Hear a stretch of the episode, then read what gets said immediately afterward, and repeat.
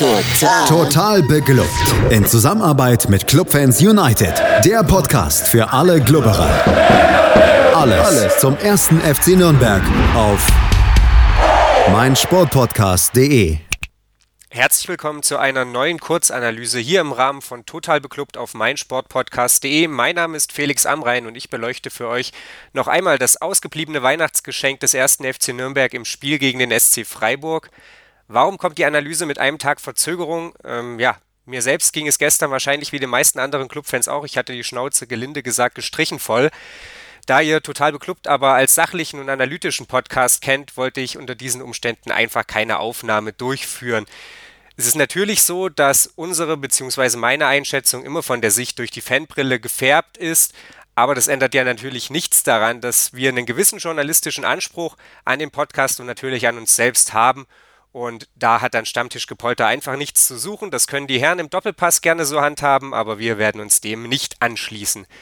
Genug der Vorrede, widmen wir uns dem ja, wenig erfreulichen Ereignis von gestern Abend und fangen mit der Aufstellung an. Die Mannschaft.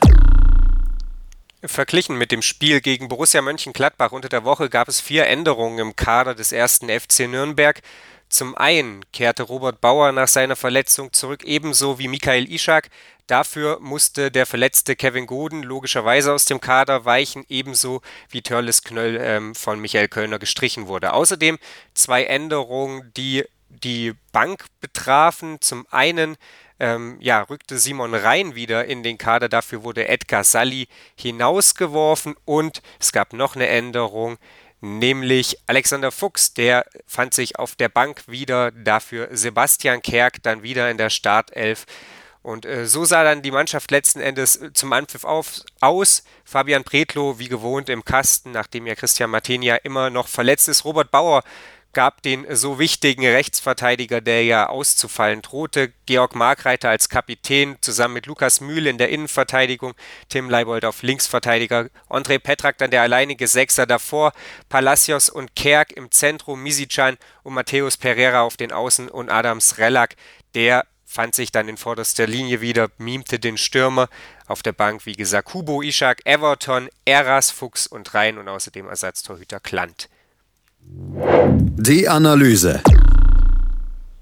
Gehen wir hinein ins Spielgeschehen. In der ersten Halbzeit war es zunächst so, dass Freiburg den Ball relativ viel bekam, auch weil der erste FC Nürnberg wahrscheinlich den Freiburgern eben nicht ins offene Messer laufen wollte. Nürnberg versuchte seinerseits hoch zu pressen, das gelang allerdings äh, ja mehr oder weniger gut. Das hatte vor allen Dingen auch ähm, ja, einen ganz simplen Grund. Freiburg gelang es immer wieder sehr, sehr gut, sich spielerisch aus diesen Pressing-Situationen zu befreien. Wahlweise liefen dann eben Kerk oder Palacios neben Srelak den Spielaufbau der Freiburger an.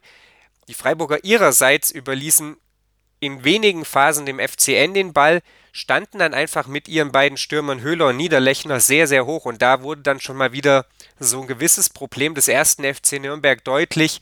Man wusste nicht, wo man den Ball dann hinschlagen sollte. Höhler und Niederlechner gar nicht mal ja, besonders aggressiv im Anlaufen, aber einfach ja, den Passwegen ins Mittelfeld so ein bisschen zugestellt und dann standen Markreiter und Mühl da gab dann eben nicht mehr so viele Optionen für die beiden. Die eine war Andrei Petrak anzuspielen, der sich allerdings ja zwischen den beiden Stürmern so ein bisschen abgeschirmt befand. Die andere war, den Ball zurückzuspielen auf Fabian Pretlo, der ihn dann seinerseits weit vortrischt.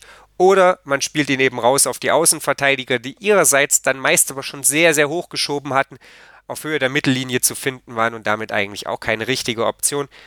Kurzum, wir hatten oftmals wieder das alte Lied, äh, der Ball wird hinten ein paar Mal hin und her gepasst und dann letzten Endes von einem der Innenverteidiger nach vorne getroschen, so wie wir das aus den letzten Wochen kannten. Insgesamt aber der erste FC Nürnberg zunächst ja relativ gut da defensiv erstmal abgesichert. Freiburg fiel auch nicht sonderlich viel ein und dann haben wir wieder das, worüber wir in den letzten Wochen so oft gesprochen haben. Es gibt die eine Situation, in dem der Gegner dann das leichte Tor regelrecht geschenkt bekommt. Und dieses Mal war es dann in der 19. Minute der Fall. Christian Günther darf den Freistoß aus 40 Metern treten. Es sah zunächst aus, es wäre gar kein Freiburger mehr dran. Der Ball titscht so ungefähr im 5-Meter-Raum nochmal auf. Fabian Pretlo streckt sich dann irgendwann völlig vergeblich und der Ball schlägt oben links ähm, ja aus Sicht des Zuschauers im Eck ein. Wahrscheinlich, oder so hat es dann die Wiederholung gezeigt, waren die gegelten Haarspitzen von Manuel Gulde noch dran, was meiner Meinung nach allerdings kaum eine Entschuldigung dafür ist, dass dieser Ball gehalten werden muss. Wenn du einen Freistoß aus 40 Metern gegen dich bekommst, dann hast du alle Zeit der Welt, die Situation irgendwie zu bereinigen. Guldes ja, leichte Tuschierung mit den Haarspitzen äh, darf eigentlich nicht ausschlaggebend sein dafür, dass Bretlo dieses Ding haben muss, solange wie es durch die Luft segelt. Natürlich sieht er doof aus, wenn noch ein Spieler dann rankommt. Muss allerdings auch die Frage gestartet sein, bei einem Ball, der so ewig unterwegs ist, warum er da nicht rausgeht und ihn vielleicht einfach klärt und im Zweifelsfall einfach das Stürmerfoul für sich gepfiffen bekommt, also das Foul am Torwart. Ich möchte jetzt Bretlo da gar nicht noch mehr in die Kritik stellen, als er das ohnehin schon tut. Äh, Hanno Behrens ist ja dann bei Sky in der Halbzeitpause der Frage auch so ein bisschen ausgewichen, ob es ein Torwartfehler sei. Er sah alles in allem auf jeden Fall nicht gut dabei aus. Positiv sicherlich, wie der erste FC Nürnberg sich dann danach präsentiert hat. Die Köpfe hingen nicht ganz so tief wie in den letzten Wochen nach den Gegentoren, sondern man versuchte, den Rückstand zu egalisieren, schob dann ähm, ordentlich an, entwickelte beinahe sowas, oder nicht nur beinahe, man entwickelte sowas wie eine Drangphase. Man hat regelrecht, ähm, ja, dann die Freiburger so ein bisschen eingeschnürt. Insbesondere fiel dann natürlich Matthäus Pereira auf, der mehrere Chancen hatte. 22. Minute Außennetz, 31. dann per direktem Freistoß, äh, 33. per Fernschuss. Und immer wieder ja, für Unruhe sorgte. Er war dann auch daran beteiligt, als der FCN tatsächlich den Ausgleich auf dem Fuß hatte. Äh, da wirkte die Situation schon so, als wäre sie verpufft, als hätte er den Moment des Abstie äh, Abspiels verpasst, aber dann steckte er den Ball wirklich im perfekten Moment durch. Srelak stand frei vor Schwolo und der bekam dann den Ball gegen die Rübe gezimmert. Da hatte Adam Srelak gefühlt das ganze Tor zur Auswahl und dann entschied er sich für den Kopf des Freiburger Keepers und äh, so stand es weiterhin 1 zu 0 für den SC Freiburg oder 0 zu 1 aus Sicht des ersten FC Nürnberg. Es sollte nicht mehr viel folgen nach dieser Chance in der 38. Minute. Der erste FC Nürnberg bemüht, ähm, durchaus auch ja darum, ja, ge oder gewillt, äh, die, die Sache mit Tempo zu lösen, den Ball äh, schnell Richtung Freiburger Kasten zu bekommen, allerdings am Ende eben nicht ähm, ja, mit dem Glück des Tüchtigen und so, wie gesagt, der 1 zu 0 Rückstand zur Halbzeit. In der zweiten Halbzeit lässt sich die ganze Geschichte leider Gottes relativ schnell zusammenfassen. Freiburg hatte kurz nach dem, ja, nach dem Wechsel die große Chance, auf 2 zu 0 zu stellen, als Haberer Bretlo im, Kon äh, im Konter schon umkurvt hatte.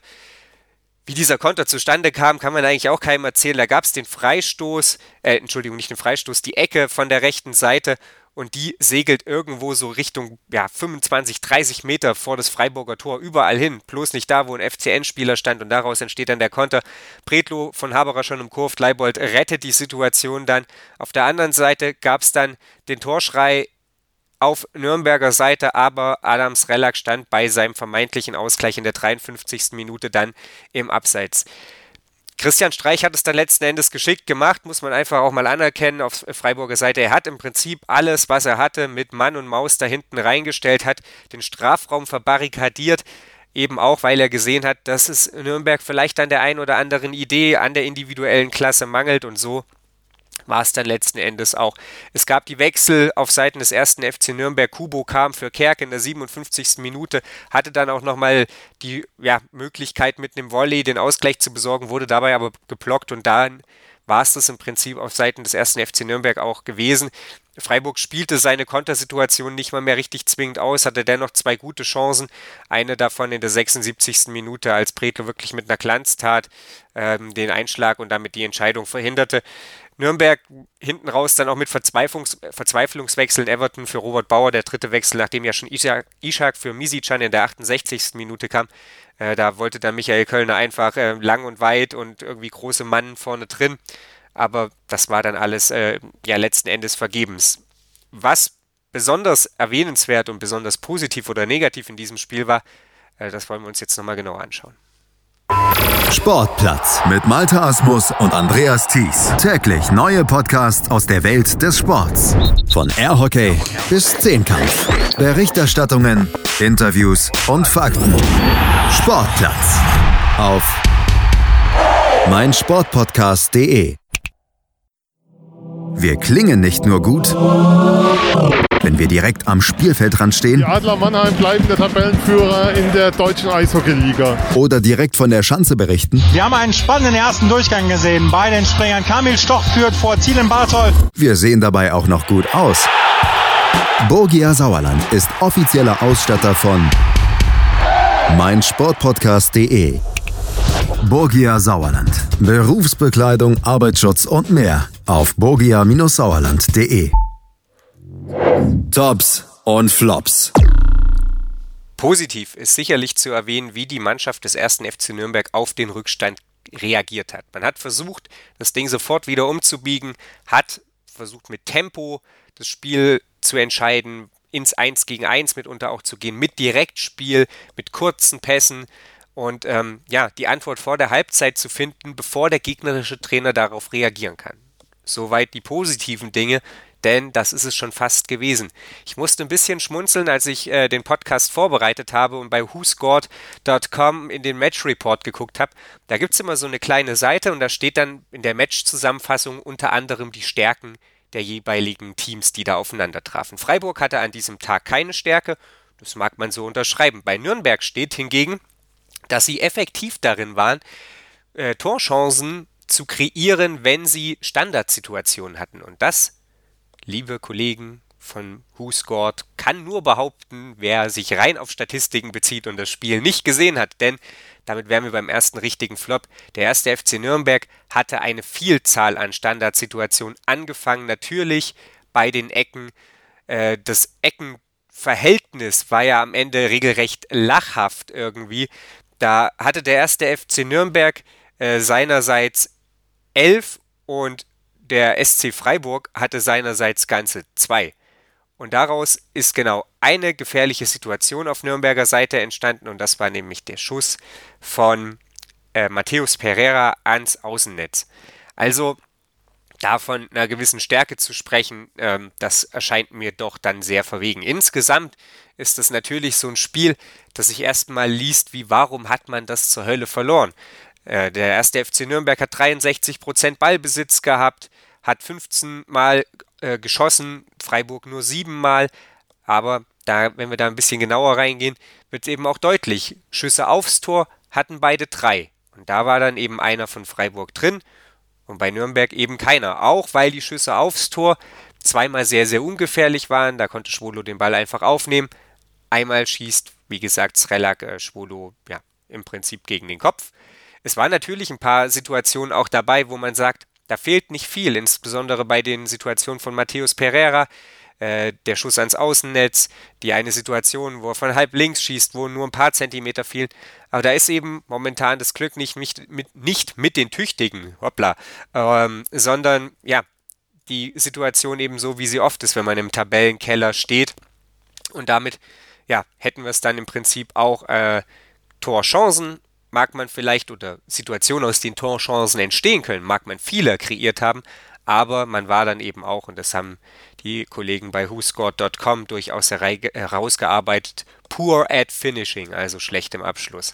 Insgesamt äh, muss man auch sagen, dass Freiburg es einfach sehr, sehr gut gemacht hat, hat den ersten FC Nürnberg größtenteils aus dem Strafraum herausgehalten. Die meisten gefährlichen Chancen, die entstanden eigentlich von außerhalb des Strafraums, also viele Schüsse aus der Distanz.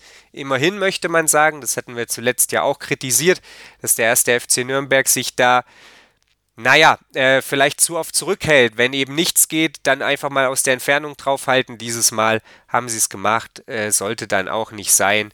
Ähm, sinnbildlich dafür dann vielleicht die Situation, als Robert Bauer den Ball ja aus 35 Metern oder aus 30 Metern Volley nehmen will und man schon im Ansatz sah, hei, hei, hei das wird wohl heute eher nichts werden, weil da die Körperhaltung, die Körperspannung und wahrscheinlich auch ein bisschen der Mumm in dem Moment fehlte.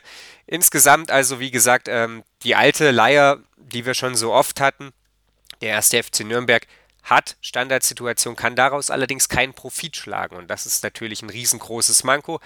Dass es dann insgesamt in der zweiten Halbzeit auch spielerisch mau wurde und zu den, ich glaube, ich habe vorhin elf Ecken gesagt, zwölf Ecken ähm, so nichts hinzukam, äh, das lag natürlich auch daran, dass es Freiburg einfach geschickt gemacht hat, sich da hinten eingeigelt hat und damit wären wir eben bei einem weiteren Flop Denn das Ganze war natürlich überhaupt nur möglich, weil Freiburg nicht mehr am Spiel teilnehmen musste, da sie ein Tor mal wieder geschenkt bekamen. Und so ja, bleibt unterm Strich eben mal wieder das Fazit, ja, man hat insgesamt kein schlechtes Spiel gemacht, man hat sich bemüht, äh, man hat getan, was man konnte, aber das ist momentan einfach zu wenig. Und das ähm, ja, hat man dann gewissen Fans auch angemerkt. Das lag sicherlich auch äh, dann daran, dass meine Laune gestern nicht so die allerbeste war. Vielleicht nicht mal, weil der erste FC Nürnberg ja, mega scheiße gespielt hat, denn das war verglichen mit den Vorwochen eigentlich gar nicht so der Fall, sondern weil es eben ja, Fußball ist und es momentan einfach nicht läuft für den Club. Du hast die Chancen, aber sie gehen ums Verrecken nicht rein. So ist es eben, wenn man im Tabellenkeller steht. Und Tim Leibold war ja dann auch entsprechend bedient nach dem, äh, ja, nach dem Spielende und äh, war, sagte dann, äh, Zitat, die Zahlen sprechen nicht für den Klassenerhalt, das muss man so klar sagen. Wenn man vier Spiele kein Tor erzielt, immer wieder einfache Gegentore kassiert und sich für den Aufwand, den man Spiel für Spiel betreibt, nicht belohnt, dann wird es enorm schwierig. Und genau das ist äh, sicherlich richtig. Und genau das ist es, wo Michael Kölner in der Winterpause ansetzen muss. Die Vorschau. Was muss also meiner Meinung nach, unserer Meinung nach in der Winterpause passieren? Zum einen muss irgendwann Aufwand und Ertrag in einem gewissen Verhältnis stehen. Es bringt nichts, den Gegner phasenweise an die Wand zu spielen, gute Spiele zu machen, aber am Ende immer mit null Punkten und vor allem mit null Toren dazustehen. Was ist der einfachste Ansatz? Ich hatte es bereits in der letzten Kurzanalyse gesagt und ähm, ja, fühle mich so ein bisschen wie ein Papagei, aber es ist halt so, es muss irgendwas passieren mit den Standardsituationen. Gestern die ersten beiden, Sebastian Kerk, Ecke, das sah eigentlich ganz gut aus. Da muss man mal dran arbeiten. Vielleicht, das kannten wir eigentlich auch mal so von Michael Kölner, gibt es da einfach mal so einen Kniff, dass man den Gegner auch mal überraschen kann. Da lässt einer den Ball durch, hinten lauert noch einer, schiebt ihn rein. Äh, so eine Situation hatten wir in dieser Saison ja auch schon mal. Da muss irgendwas in der Winterpause passieren. Es kann nicht sein, dass du zwölf Ecken hast und daraus genau einmal Gefahr entsteht. Das ist einfach ein Unding. Äh, Punkt Ende muss, es gar nicht, muss ich gar nicht mehr zu sagen. Nächste Thematik, einfache Gegentore. Die Mannschaft verteidigt als Kollektiv oft gut, hat aber von Einzelspielern dermaßen krasse Aussetzer, dass das komplette Spiel zunichte gemacht wird und man immer wieder Rückständen hinterherläuft und sich so selbst eben um den, Lau äh, um den Lohn bringt. Was muss außerdem passieren? Und da seid jetzt ihr als Hörer, da bin ich, äh, da ist letzten Endes jeder im Stadion gefordert. Es muss nach wie vor Ruhe herrschen. Und ich denke, da ist die Kritik von Robert Bauer durchaus angebracht, der ja gesagt hat, äh, sie haben jede Menge Aufwand betrieben und äh, wer sie dafür auspfeift, der, der hat Fußball nicht verstanden und ähm, da, da können sie sich keinen Vorwurf machen. Also ja, da hat er natürlich recht. Die ganze Geschichte wird überhaupt nur in einem mittelschweren Fußballwunder münden können, wenn Mannschaft, Verein und Fans zusammenstehen. Und äh, ja, da war natürlich dann die Zeichen der Nordkurve nach Spielende sicherlich erstmal richtig, dass die Mannschaft da wieder unterstützt wurde. Wir müssen natürlich auch einfach schauen, dass die Verletzten zurückkommen. Gestern Mikhail Ishak, die Einwechslung, das war sicherlich schon mal wieder so ein kleines Zeichen. Da hat sich was in der Spieldynamik geändert. Hanno Behrens muss zurückkommen. Wenn Enrico Valentini standardmäßig wieder als Rechtsverteidiger spielen kann, haben wir auch wieder jemanden, der vielleicht die ein oder andere Standardsituation schlagen kann. Also ähm, mal gucken, was geht. Positiv sicherlich auch. Die Tabelle meint es nach wie vor relativ gut mit dem ersten FC Nürnberg, wenngleich natürlich die englische Woche der Supergau war. Düsseldorf vor der englischen Woche Tabellen letzter, hatte neun Punkte, hat jetzt 18 Punkte, hat einfach abgesahnt wie Sau, um es mal ganz salopp zu sagen, in der englischen Woche. Aber auch Stuttgart und Hannover haben da eben besser gepunktet, wenngleich Hannover nur einen Punkt holte. Der erste FC Nürnberg überwintert also auf dem letzten Tabellenplatz, hat aber eben auch nur vier Punkte Rückstand auf den FC Augsburg aufs rettende Ufer, respektive drei auf den VfB Stuttgart, der ein ähnlich schlechtes Torverhältnis hat auf dem Relegationsplatz. Das sind die positiven Dinge, sofern man sie den positiven nennen möchte. Gut auch, dass jetzt erstmal durchgeschnauft werden kann und dann geht es Anfang Januar beim ersten FC Nürnberg wieder weiter und mehr oder minder eben erstmal bei Null los. Am 3. Januar erwartet Michael Kölner seine Spieler zurück. Hoffentlich dann eben auch mit allen, die bisher verletzt waren. Eduard Löwen, Christian Matenia hatte ich jetzt noch gar nicht genannt. Und dann brauchst wahrscheinlich so um die 20 Punkte, um das Wunder vom Klassenerhalt zu schaffen. Wenn das am Ende gelingt, dann sind wir natürlich alle riesig froh, aber Und da hat Alexander Endel in seiner Analyse bei Clubfans United natürlich was Wahres geschrieben. Wenn es am Ende nicht langt, dann dürfen wir nicht vergessen, dass der erste FC Nürnberg vor dieser Saison immer krasser Außenseiter war und es nach wie vor ist. Auch ein Gegner wie Freiburg, der nicht seinen besten Tag hat und der definitiv schlagbar war, besitzt eben noch fast den doppelten Marktwert des ersten FC Nürnberg. Also glauben wir weiter ans Wunder, denn noch ist alles drin, noch ist der erste FC Nürnberg beileibe nicht abgestiegen, aber noch ist das Jahr auch nicht zu Ende. Deswegen äh, sind wir mal gespannt, was beim ersten FC Nürnberg passiert. Ich hoffe, ich muss keinen Notfall-Podcast hier mehr aufnehmen. Bedanke mich an dieser Stelle bei allen Gästen, die im Jahr 2018 zu Gast waren. Bedanke mich bei der Mannschaft des ersten FC Nürnberg für den Aufstieg aus der zweiten oder von der zweiten in die erste Liga. Und natürlich auch bei euch als Hörern die wirklich für jede Menge Downloads, Listens und so weiter gesorgt haben und äh, für die wir das ja letzten Endes machen. Also an dieser Stelle vielen Dank, frohe Weihnachten, einen guten Rutsch. Wir lassen euch nicht ganz allein in der Winterpause. Es wird nochmal einen Hinrundenrückblick geben, der dann aber erst im neuen Jahr. Jakob Lexer wird außerdem noch zwei Folgen Entenmanns Ecke bis zum Auftakt der Rückrunde produzieren. Also, wir sind nicht ganz weg vom Fenster hier auf meinsportpodcast.de. Also bleibt uns treu, schaltet immer mal wieder ein, folgt uns auf Twitter, folgt uns auf Facebook und wenn euch das gefällt, was wir machen, dann rezensiert uns auf iTunes mit 5 Sternen. Bis dahin, frohe Weihnachten und einen guten Rutsch. Total. Total beglückt. In Zusammenarbeit mit Clubfans United. Der Podcast für alle Glubberer. Alles, Alles zum ersten FC Nürnberg auf meinsportpodcast.de. Willkommen bei meinsportpodcast.de. Nach fünf Jahren harter Arbeit und viel Schweiß und Tränen haben wir uns im Jahr 2018 endlich selbst gefunden. Wir sind Podcast. Wir bieten euch die größte Auswahl an Sportpodcasts, die der deutschsprachige Raum so zu bieten hat. Über 20 Sportarten, mehr als 45 Podcast-Serien, über 9000 veröffentlichte Podcasts und über 5 Millionen Podcast-Downloads allein im Jahr 2018. Das ist einfach nur Wahnsinn. Gemeinsam mit euch freuen wir uns auf ein spannendes und sportliches 2019. Danke, dass ihr alle dabei seid. Wir sind Podcast. Wir sind meinsportpodcast.de